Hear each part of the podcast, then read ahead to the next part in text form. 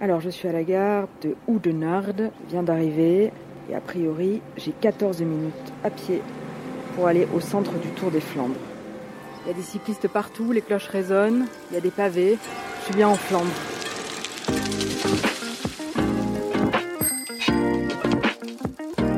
La Flandre, terre de vélo. Donc on commence ici une piste cyclable tout droite jusqu'à Clermont.